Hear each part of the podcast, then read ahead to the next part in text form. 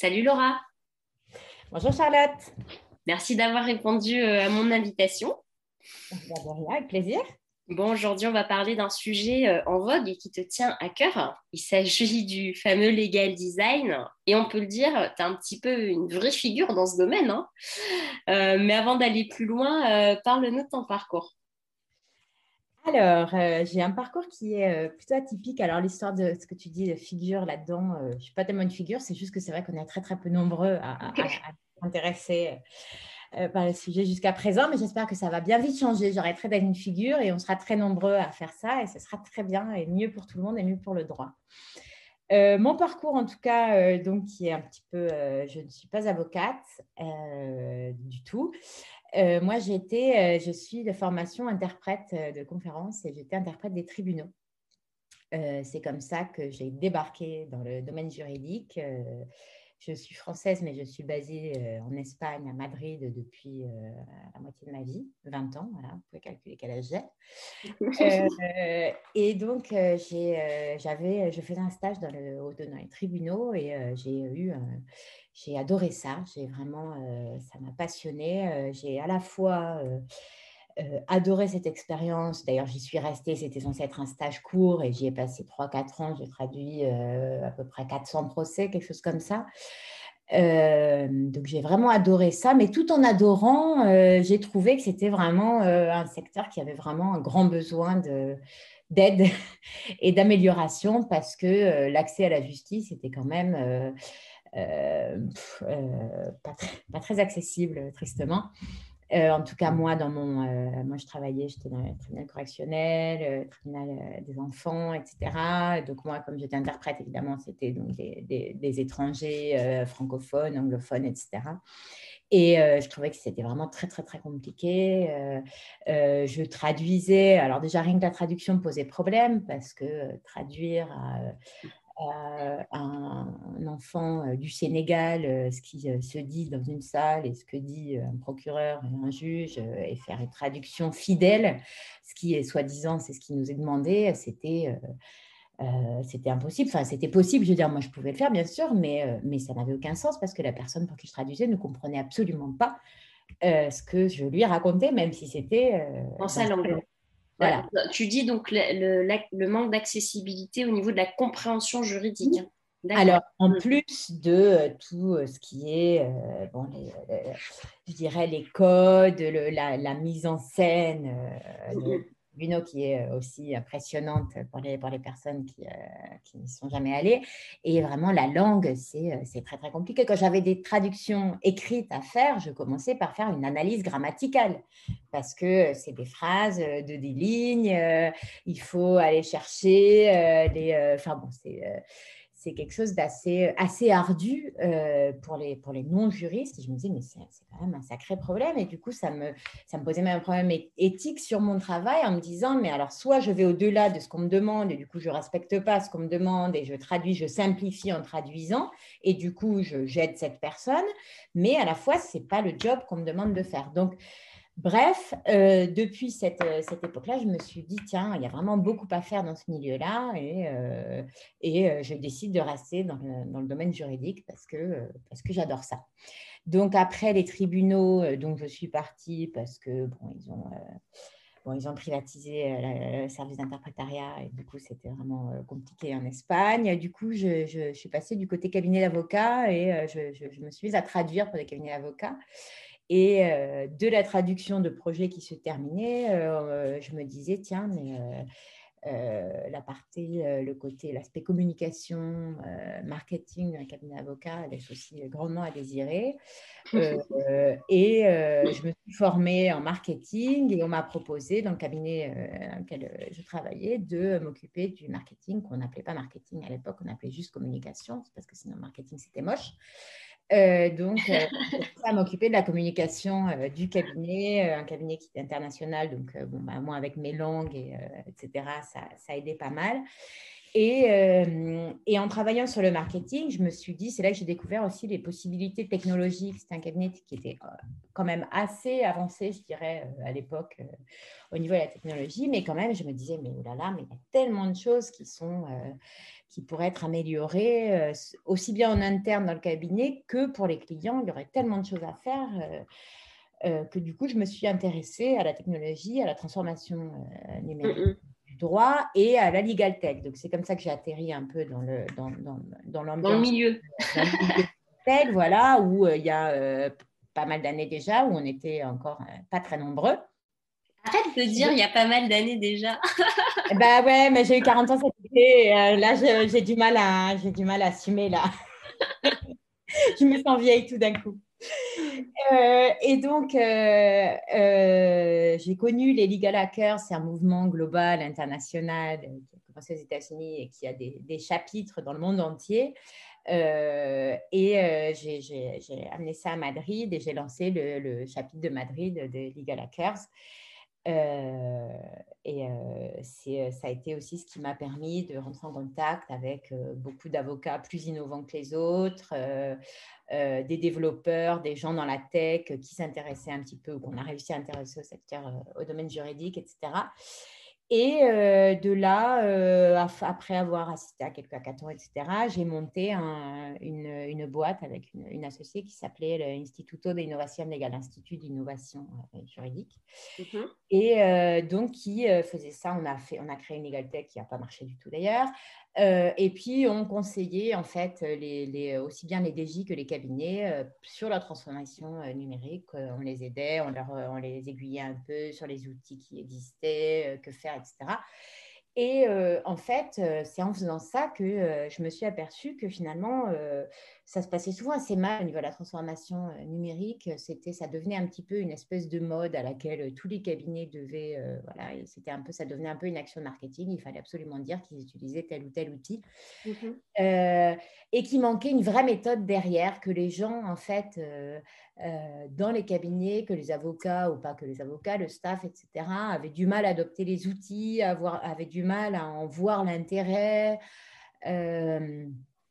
Euh, et, que du coup, ils se faisaient assez rapidement d'ailleurs dépasser par leurs clients en fait. Et, euh, mmh, Oui, il n'y avait pas de stratégie derrière, il y avait pas de vraie réflexion. Il n'y avait pas du tout de stratégie. Du coup, des fois, d'ailleurs, il y avait des dépenses assez euh, conséquentes. Les rares cabinets qui étaient d'accord pour, pour avoir un budget conséquent au niveau tech, etc., finalement, souvent, ça se terminait par un programme acheté, laissé dans un tiroir. Mmh, mmh. qui n'était pas adopté, etc. Et c'est là que j'ai découvert, je me disais, mais qu'est-ce qu'on peut faire Qu'est-ce qu'on peut faire pour que ce soit adopté, pour que vraiment euh, la technologie euh, soit euh, vraiment dans une, dans une stratégie Et c'est là que j'ai découvert le design thinking. mais, qu'est-ce que c'est? Voilà. Et du coup, que peut-on faire, etc. Et j'ai découvert euh, quand j'étais donc avec cet instituto là, surtout le, le, Legal Design Lab. Donc c'est euh, un laboratoire qui est à, Stanford que dirige Margaret Hagan, qui est euh, là, je disais, on dit en espagnol la déesse, toi tu dis la papesse, la, la papesse du legal design. donc qui a adapté cette méthodologie au secteur juridique. Donc le design thinking, je peux peut-être euh, dire, euh, expliquer ce que c'est pour les bien sûr. Qui, qui, nous écoutent et qui seraient intéressés. C'est en fait tout bonnement une, une méthode, une méthodologie créative de résolution de problèmes. Voilà, c'est une autre manière, une manière différente de résoudre les problèmes.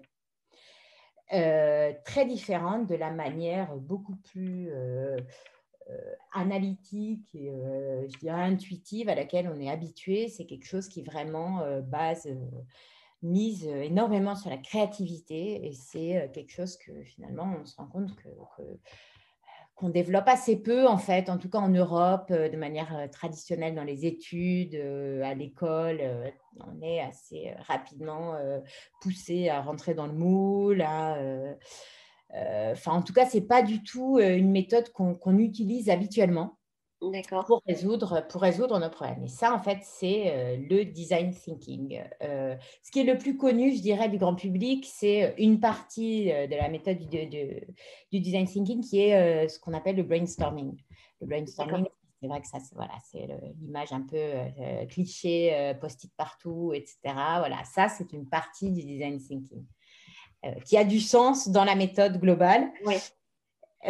Disons qu'on se ferme aucune porte. Quand on a une problématique, on se permet vraiment de poser toutes les solutions, même celles qui ne nous semblent pas conventionnelles.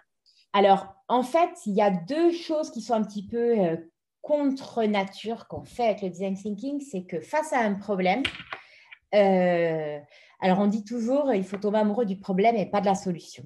C'est quelque chose qu'on dit en design thinking tout le temps, c'est-à-dire on passe, on se force à passer longtemps à analyser le problème sous toutes les coutures et surtout sous toutes les coutures humaines. Parce que c'est donc une, le, le, design thinking, c'est une méthode créative qui est centrée sur l'humain, sur les personnes, sur l'utilisateur.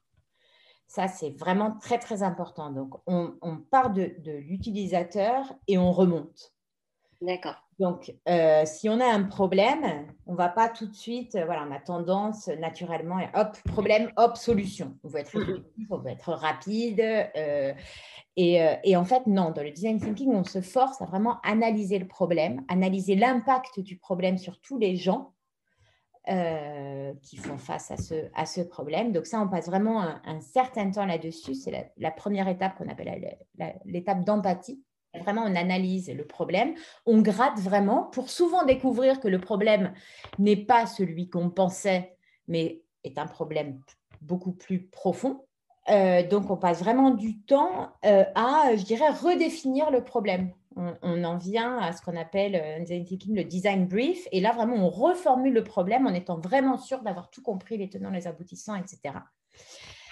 Et euh, une fois passé cette étape, c'est là où vraiment euh, on, essaie de mettre en œuvre un maximum de créativité. Et c'est ce dont tu parlais avant, Charlotte, c'est là qu'on cherche toutes les solutions possibles. C'est pareil, c'est encore quelque chose qu'on fait un peu contre nature, parce qu'en général, tiens, hop, on a une idée, une solution, hop, on y va, on fonce. Et là, on se force à passer, encore une fois, du temps à trouver pas une solution, mais tout plein de solutions. Alors déjà, c'est aussi quelque chose qu'on fait en groupe, a priori, le design thinking. Euh, on, peut travailler seul, mais vraiment, on va beaucoup moins loin en étant seul. Donc, c'est quelque chose qu'on fait en groupe. Euh, quand on essaye de résoudre un problème, par exemple, typiquement, là, euh, si, je, si je monte un petit groupe pour, pour résoudre un problème avec du design thinking, j'essaierai de mettre tous les différents acteurs ensemble pour réfléchir ensemble à des solutions. Et donc, on va passer du temps à chercher ces solutions et après, on va prototyper plusieurs, a priori, dans l'idéal, une ou plusieurs de ces solutions qu'on a imaginées. Pas la première, très certainement pas la première. Et euh, on prototype et on fait ce qu'on appelle, on, on itère, c'est-à-dire on prototype, on ne termine pas, non, parce qu'on sait qu'il y, y, aura plein de choses à améliorer. Donc on prototype et on teste. Et ça, c'est aussi quelque chose de super important en design thinking, c'est que on n'a jamais une solution aboutie euh, rapidement parce que on teste. Et ça, l'avantage euh, de, euh, ça s'utilise dans beaucoup de domaines. C'est très utilisé, par exemple, par le, alors les Google, les Facebook, les machins utilisent ça tout le temps. Le Même les, applications tout court qui, qui fonctionnent, en général, il y a eu ce travail-là. Voilà, de et, ça, et, ça, évite aussi derrière un gros SAV. Oui, tout à fait. Ça évite un gros SAV et déjà à la base, ça évite un gros investissement pour développer quelque chose qui finalement ne euh, va pas fonctionner. A priori, euh, euh, voilà, si on, si on, se rate, on vaut mieux se rater tôt qu'après avoir beaucoup investi en termes de temps et d'argent. Donc, ça nous permet aussi de, de, de, passer cette étape-là euh, finalement plus rapidement. Donc, euh, c'est une méthode euh, qui peut, au début, on peut se dire, oh là là, ça va ralentir, ça va ralentir mes process, mais en fait, on ralentit pour gagner du temps. Oui, c'est vraiment, c'est, vraiment penser stratégie en amont. Et c'est vrai qu'on a tendance souvent à se dire, il y a une solution, on y va. Et finalement, on se rend compte au fur et à mesure que la solution n'est pas la bonne, il y a des retours en arrière moi, je parle, je parle de ça pour euh, quand tu crées une application, mais j'imagine que c'est la même chose quand euh, tu crées un cabinet d'avocats. Euh, tu es dans une relation, on va dire, traditionnelle où tu mets tout, tu mets ta communication sur tes prestations, alors qu'en fait, il faut mettre l'accent sur les problèmes du client. Bien sûr. Il faut s'organiser peut-être autour de ça. Et je pense que les cabinets qui ont compris qu'en réalité, maintenant, il faut mettre le, client au centre de l'organisation du cabinet, je pense qu'ils cartonnent beaucoup plus que les autres. Carrément, tout à fait, tout à fait. Et ça, c'est quelque chose qui, euh, qui finalement euh, est très clair pour, pour certains domaines et n'est pas encore très clair pour, pour les avocats. Et justement, c'est vraiment une discipline qui, qui aide beaucoup à ce niveau-là. Et du coup, il y a beaucoup d'applications fait. Mais, du coup, est-ce que tu peux nous donner euh, un, exemple d'application que toi, tu as connu récemment? Alors, alors euh, euh, au niveau des applications dans le, dans le, domaine du droit, parce que donc, voilà, moi, je n'ai pas dit, mais ce qu'on appelle legal design, c'est tout bonnement, en tout cas, ma définition, c'est tout bonnement le design thinking appliqué au droit dire si c'était une autre, un autre domaine, on appellerait ça, le, je sais pas, medical design. mais euh, on sait que dans le droit, euh, on met des légales, euh, des légales partout tech, legal design, etc. Bon, bref. En tout cas, il y a bah, justement la papesse Margaret Hagan qui a fait une pyramide avec les différentes applications que je me permets de reprendre. C'est un triangle en plus que je trouve assez, un triangle qui fait un peu iceberg parce que je trouve que la, la pointe de l'iceberg, c'est ce qu'on appelle le, le design d'information. Donc, c'est-à-dire le design de. Les, personnes qui ont entendu parler du legal design, très souvent pensent que ça s'arrête là, c'est-à-dire du design de contrat, du design de, texte, euh, de notes d'infographie. Euh, des infographies, voilà. Il y a beaucoup de gens qui, pour qui le legal design s'arrête à l'infographie. Alors que, voilà, comme je te disais, moi, pour moi, c'est vraiment la pointe, le, le, mm. haut de l'iceberg. Alors après, on a aussi le design de produits. Euh, de produits juridiques, de services juridiques, de systèmes et d'organisation juridique. Alors, le, au niveau des systèmes d'information, alors ça va du cabinet à un système de justice, euh, à une organisation de, un tribunal, d'une instance, de tout ça. Donc, c'est vraiment euh, l'éventail est vraiment très très très très large et euh, toujours basé sur euh, les, trois, euh, les trois piliers dont, je te parlais, donc l'empathie, la, créativité et l'itération. Oui. Oui, parce qu'en fait, on pourrait croire au début que le legal design, c'est un truc, enfin, oui, que c'est accessoire en réalité, mais c'est une vraie méthode. Je pense C'est une vraie méthode, voilà. Ça va au-delà du. Il y a beaucoup de gens qui, qui, qui pensent que c'est finalement du design graphique. Oui, alors que ce n'est pas le cas, c'est un état d'esprit. Euh, voilà, je veux dire, c'est un composant, euh, de, bien sûr, euh, mais c'est un état d'esprit. Et après, moi, c'est quelque chose sur lequel j'insiste vraiment beaucoup, chacun son, chacun son boulot. Pas de faire en sorte qu'un avocat devienne graphiste. De même que dans la legal tech, on ne demande pas à un avocat de devenir tout d'un coup ingénieur. oui. Voilà, mais c'est on fait des équipes des types avec des graphistes, justement, parce qu'évidemment, le rendu est souvent euh, visuel, donc on a souvent besoin de, de, design graphique, mais ce n'est pas du tout euh, la fin en soi. Quoi. Est-ce que tu peux nous donner l'exemple d'une mission euh, que tu as menée à terme avec l'objectif du client et du coup ta, bon, ta méthode, du coup tu nous en as parlé, mais est-ce que tu peux détailler un petit peu tout ça? Alors, je peux peut-être, euh, je te donnerai bien, écoute, pas un, mais deux exemples pour justement montrer l'amplitude de, la chose, deux exemples qui sont euh, différents, très différents l'un de l'autre. Euh, j'ai travaillé par exemple pour un, la DJ d'un groupe, d'un groupe international d'infrastructures, etc., qui à la base voulait nous contacter pour euh, mener à bien leur, transformation numérique en disant, voilà, ça arrive souvent, les DJ, c'est un peu le dernier, le dinosaure dans les, dans les grosses boîtes. la transformation numérique a eu lieu un peu en marge du service juridique et une fois que c'est fait partout, ils leur disent, bon, alors voilà, à vous, etc. et du coup, à la base, ce qu'ils voulaient, c'était aidez-nous. Hein, à adopter les bons outils. Euh, et comme je te disais, quand tu grattes, quand tu grattes, en fait, tu t'aperçois que c'est finalement le, un peu le dernier, euh, la dernière des choses à faire parce qu'en amont, il y a beaucoup, beaucoup de travail.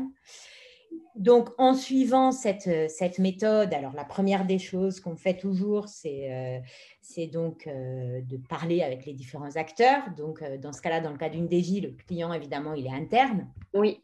Donc, euh, une série d'enquêtes et d'entretiens avec euh, aussi bien euh, les, les, les, personnes qui travaillent à la DJ que tous les différents clients. D'abord, on voit, on, essaie, on repère qui sont les clients internes. Ce qui s'est passé, c'est que en, en, parlant avec donc les différents, les différents acteurs, on s'est aperçu qu'il y avait des plaintes, que aussi bien les clients internes étaient très très mécontents du fonctionnement de, de la DJ, vice-versa, que finalement les problèmes devenaient en tout cas euh, beaucoup plus humains que, euh, que matériels, que technologiques, et euh, qu'il fallait vraiment résoudre ça. Et, et, on a passé finalement beaucoup plus de temps à refaire les process.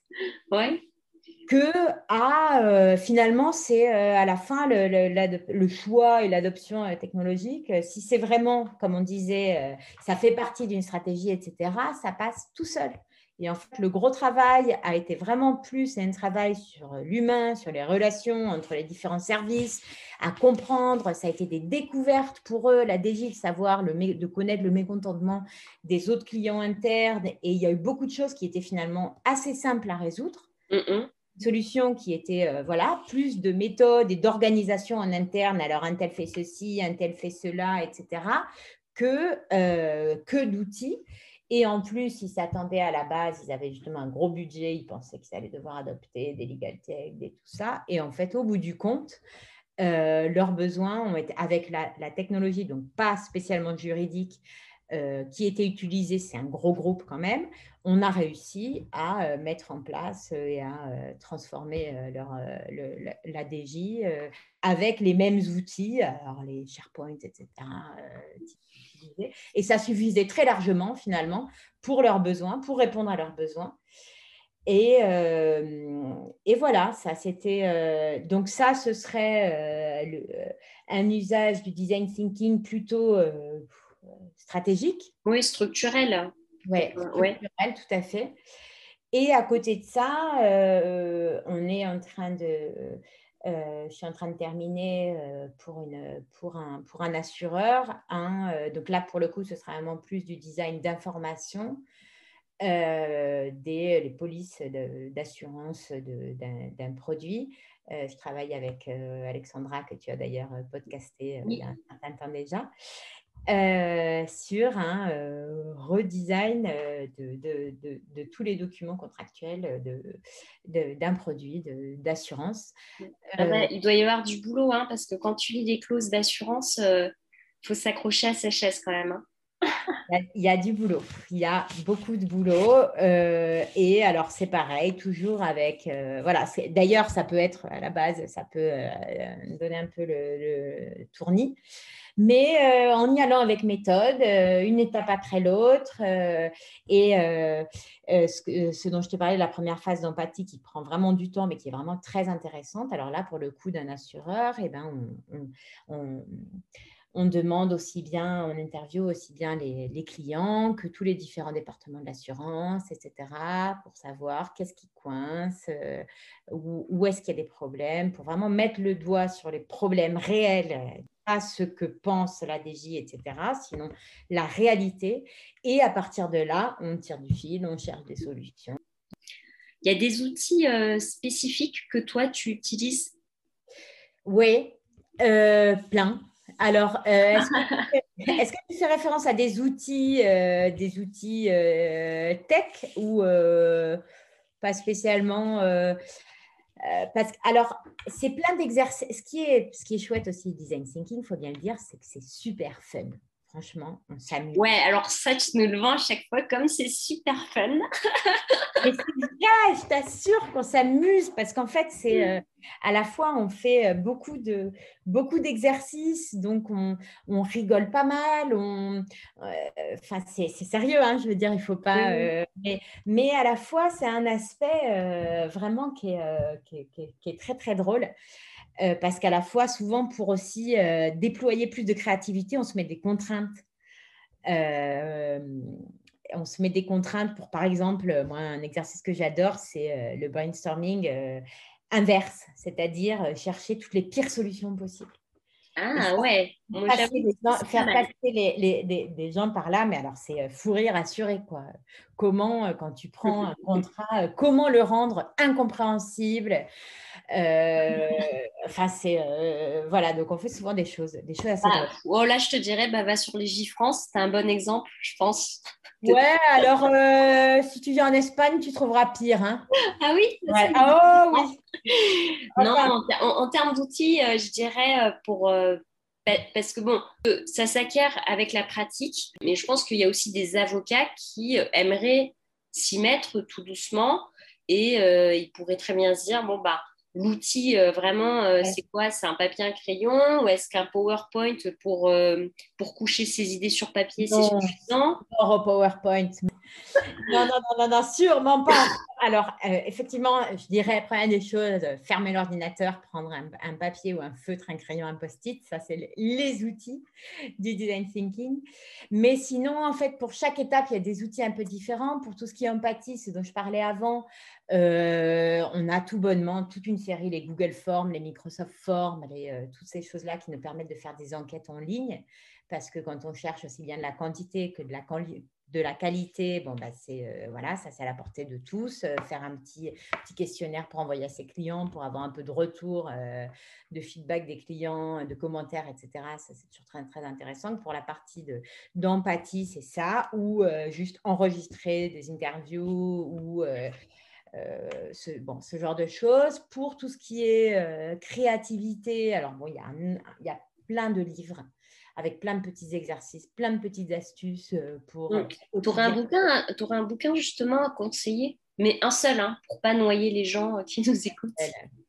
Bah, tiens, j'ai sur mon bureau, ah mais on ne me voit pas, c'est un, un, podcast, alors qui s'appelle Creative Confidence. je ne pense pas qu'il soit traduit au français, euh, c'est euh, écrit par Tom et David Kelly. C'est euh, ceux qui ont monté IDEO. C'est la boîte américaine qui fait du design thinking pour Apple et compagnie.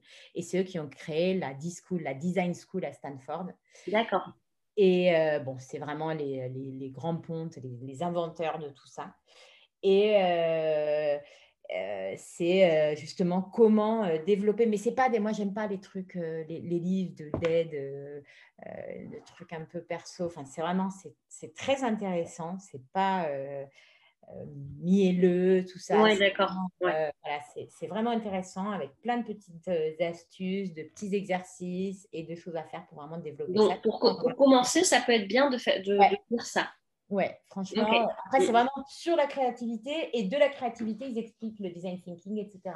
Après, il y a des livres plus basiques, des espèces de manuels mmh. avec euh, beaucoup d'exercices euh, et des templates d'exercices à faire, etc. Euh. Donc, ça, on peut en trouver facilement. Ouais, ok. Une fois que bon, tu as la méthode, tu mets en place cette méthode, donc on a bien compris que les outils, ce n'était pas le, le, plus important. Attends, si par contre, je te coupe, mais il y a peut-être quand même quelques petits outils euh, concrets euh, en ligne que, dont, je pourrais parler. Euh, pour le côté brainstorming, etc., si on est en, présentiel, évidemment, on a pas, on a, il nous suffit d'avoir plein de post-it et plein de feutres. mais si on est en virtuel, il y a Mural et Miro. Ah oui, voilà, Miro. Oui, c'est vrai. Miro, c'est très Alors, moi, j'utilise Mural, mais c'est un peu le, même genre que Miro. Mm, mm, en fait un équivalent d'un gros mur avec des post-it, mais en ligne, à partager facilement. Euh. donc, pour faire des réunions, moi, ça m'a sauvé pendant le confinement. Ça m'a permis d'animer plein d'ateliers, de faire plein de formations et tout ça. J'aurais été bien embêtée si je n'avais pas eu ça. Euh, voilà, c'est non, c'est vraiment, euh, c'est vraiment très très bien, très facile d'usage et ça vaut vraiment le coup pour, pour travailler à plusieurs. c'est gratuit ou c'est payant alors? Il y a des alors Mural, c'est payant. Euh, Miro, il y a un accès gratuit qui, euh, suffit. Euh, je crois qu'il y a un équivalent maintenant, même sur Google, en faisant un Google Meet, parce que voilà, c'est des choses qui permettent de coupler, en plus d'être sur Zoom ou d'être sur Google Meet, etc. Tu ouvres ça en même temps, ton tableau, et du coup, tout le monde peut écrire, participer. donc ça, c'est les outils sympas. Et après, pour l'étape du prototype, basique, c'est Canva. oui, Canva, bon, il y a des les gens qui sont vraiment très. Enfin, on peut prendre le, la formule payante, mais le freemium est déjà mmh. largement suffisant pour justement faire quelques infographies, faire un peu de, des choses visuellement intéressantes. Canvas, c'est top. Ok. Voilà, largement suffisant. Voilà, je ma parenthèse. En fait, je te presse un peu parce qu'on peut continuer comme ça des heures, mais, euh, mais, j'impose une, limite de temps. Alors, ma dernière question, euh, ta prochaine étape concernant le legal design, c'est quoi? C'est faire briller euh, cette matière en France? L'idée, c'est vraiment, pour moi, de répandre ça un maximum chez, les, chez les juristes, chez les avocats ou autres. Euh, acteurs du, domaine juridique. Euh, et évidemment, pour ça, la formation, euh, il faut vraiment faire connaître le, legal design, donc par des congrès, des événements, etc. Et on est en train, avec le Global Legal Institute, et l'Université de Montpellier, on est en train de monter un DU, le premier DU en legal design. Euh, qui, euh, a priori, commencera à être lancé en septembre-octobre pour un début des cours. Ce sera en ligne hein, euh, en janvier. Donc, ce sera en ligne et multilingue en principe. L'idée, c'est que ce soit anglais, français, espagnol.